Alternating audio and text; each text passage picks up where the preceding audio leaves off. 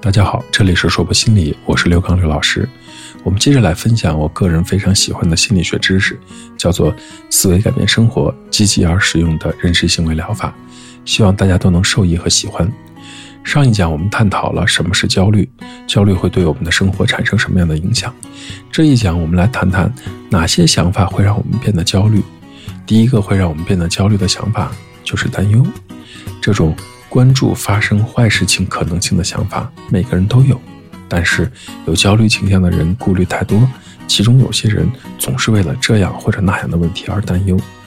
对于某些人而言，担忧是没完没了的，而且无法控制。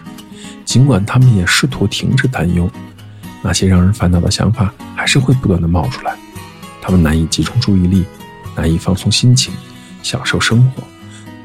这有时也被称为“万一综合症”。因为当事人关注的是发生负面事件的可能性，万一我失业了怎么办？万一他们出事了呢？万一我失败了怎么办？万一我表现得像个傻瓜呢？万一我病倒了，无法继续工作？万一我们的钱都赔光了怎么办？说来奇怪，人们有时候在潜意识中认为担忧具有保护作用，防止我们害怕的事情发生。如果你曾频繁地担忧潜在的危险，而这些危险从未发生过。那么你就有可能无意识地把担忧跟好的结果联系在一起。你可能相信，最让你担忧的事情在一定程度上控制了坏事情发生的可能性，因此一旦可能出事，你就会强迫性的担忧。你以为这样可以防止坏事情的发生。有些人之所以愿意担忧，是因为另外一个原因：担忧可以让他们做好最坏的打算。正如一位女士所说：“呃，如果我想到的都是一些灾祸。”然而这些灾祸从未发生，那我就感觉到很释怀。如果真的发生了灾祸，那至少我有准备吧。尽管这类想法听起来似乎合乎逻辑，实际上他们却是不合理的，自己折磨自己的。我们所担忧的大部分事情实际上从未发生，结果我们就制造了大量的不必要的痛苦，对那些不可能出现的事儿提心吊胆，剥夺自己快乐生活的机会。实际上。忧愁产生的痛苦，比我们真正害怕的情况所带来的痛苦还要真切。要知道，我们大部分的痛苦来自负面的预期，而非事件本身。这种负面的预期还会让事情变得恐怖。最折磨人的当然是完美主义这件事儿了。完美主义会产生大量的担忧。尽管有些人觉得完美主义是件好事儿，可一旦认为事情必须做得完美，很多时候就变成了我们自己和自己过不去，而且会产生很大的焦虑。因为我们有可能达不到自己的高要求，完美主义的态度还让我们踟蹰不前，因为我们害怕自己做的不够好，结果难以起步。不仅如此，完美主义这件事儿，我们在某些任务上花费了太多的时间，原本是想把工作干得出色，却有可能因为完美主义在作怪，让自己既难以开始，又难以结束。完美主义呢，还导致我们过度的关注小的差错。并且让我们贬低自己的成就，我们不在意那些做得好的事情，却不放过那些差强人意的表现，因为我们高度的指责自己的表现，我们常常感到不如意，感到受挫折。这样完美主义就限制了我们享受生活的能力，让我们无法产生良好的自我感觉，认为我们必须把事情做完美。这种观念呢，往往源于对控制和赞许的过度需求。具有焦虑特质的人，往往都是完美主义者。因为完美主义给了他们一种掌控事情的错觉，我们企图把事情做得完美，因为这样做可以让我们的世界没那么可怕，而是在掌控之中。我们还会相信我们的成就有助于自己得到梦寐以求的尊重和钦佩。尽管完美主义主要表现在工作态度上，我们在其他的方面，例如穿着打扮、逛街购物、养育小孩、运动休闲，甚至装修房子，也可能抱有完美主义的态度。所以，请警惕完美主义这件事儿。生活中，大部分的时候，能够十全九美就已经是最好的结果了。除了完美主义这件事儿，对赞许的过度追求，有时也会让人陷入到焦虑当中。每个人都想得到喜爱和赞许，然而对于某些人而言，他们太需要别人的赞许和喜爱了，结果搞得自己很焦虑，甚至到了病态。过于在乎别人的喜爱和赞许，往往源自于一种根深蒂固的观念。就是认为自己不够优秀，自己不够好，认为自己有这样或者那样的缺陷，所以才寻求别人的认可。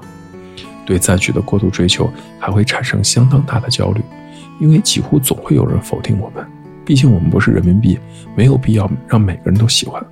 可就有这样的一群人，特别害怕别人否定他们，不喜欢他们，过度的追求赞美，还会让我们对别人传递的信息变得过于敏感。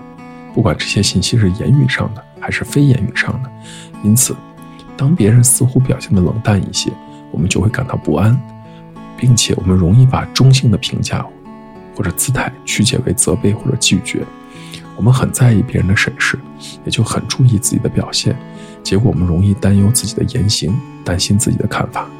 很多在内心深处容易感到焦虑的人，都很喜欢控制自己生活当中的人事物，他们尽量的减少出事的可能性，力图让世界变得是安全的，变得可以预测。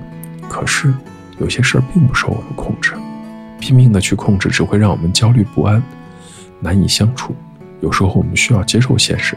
我们并不能搞定某些事情，最好的办法就是顺其自然。